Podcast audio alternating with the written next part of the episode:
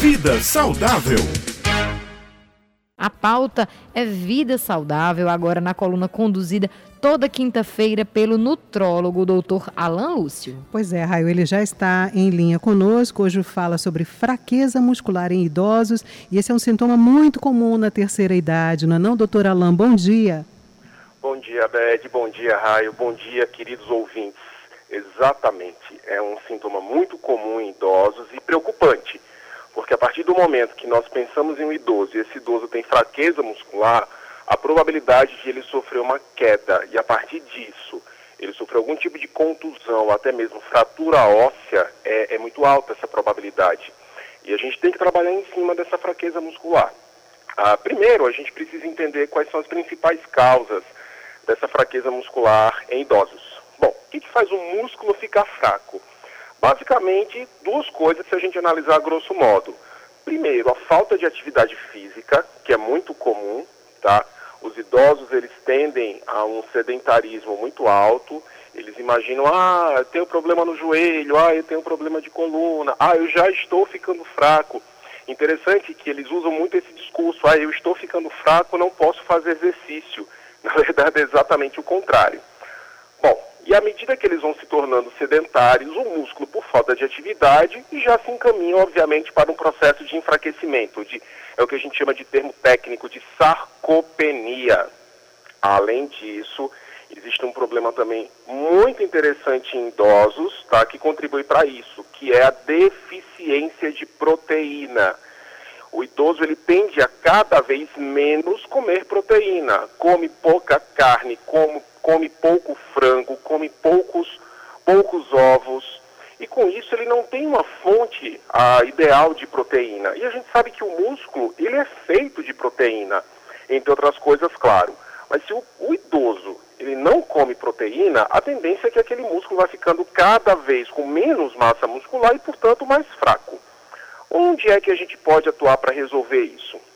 Bom, primeiro, incentivar esses idosos, e na verdade eu acho que a ideia é incentivar as pessoas antes mesmo de que elas se tornem idosas, a praticar atividades físicas. Essas atividades físicas, elas não necessariamente precisam ser atividades de alto impacto. Na verdade, tudo na vida eu acho que ela precisa é, começar e, e, e, caminhar de forma é, progressiva. Então começa com uma atividade mais leve, vai melhorando cada vez mais. Óbvio que o ideal é a musculação. Nossa, mas musculação para idosos? Sim, musculação para idosos. A musculação normalmente é muito associada a, a, ao pessoal mais maromba, né? Mas não, a musculação é um exercício físico importantíssimo para idosos, tá? Para evitar exatamente essa sarcopenia, essa fraqueza muscular.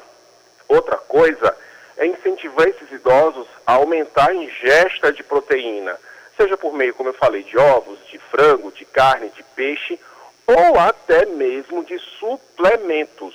O nome é esse, suplemento, é suplementar, é incrementar aquilo que está faltando.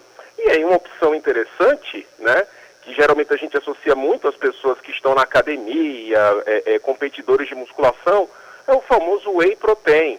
O whey pessoal, não é uma comida, não é um suplemento ah, somente de quem está em, em, em, academia buscando algo estético. É um suplemento que os idosos também deveriam consumir. Ah, doutor Alain, mas vem cá, esse whey protein, para quem tem problema de rim, ele não seria é, desaconselhado não? Sim, possivelmente para quem tem problema renal, o whey ele seria desaconselhado. Mas para quem não tem e que precisa realmente de uma, uma, uma um incremento aí de, de proteína, ele é imprescindível, independente de eu estar falando de, de um jovem de 20 anos ou de um idoso de 80. Tá? Eu tenho pacientes idosos com, com mais de 60 anos fazendo uso de whey protein sem problema algum. Doutora, é interessante isso que o senhor está colocando, é, jovens e idosos, porque a gente tende a achar que a perda de massa muscular é só nas pessoas muito idosas, 70, 80 anos, mas a gente já com seus 40, 50 pode também ter perda de massa muscular, não é verdade? E com certeza. Ah, na verdade, eu chego a encontrar pacientes até na casa dos 30 anos, que na verdade estão naquela fase de trabalho, trabalho, trabalho, e não comem, não fazem atividade, comem direito, não fazem atividade física e estão sarcopênicas Tá? Essas pessoas elas estão caminhando aí para uma, uma senilidade, né, uma idade idosa extremamente deficitária em saúde. 7 horas 32 minutos. Doutor Alain, muito obrigada pela participação do senhor mais uma vez aqui na coluna Vida Saudável, que vai ao ar toda quinta-feira. E até a próxima semana. Até lá. Tchau, tchau.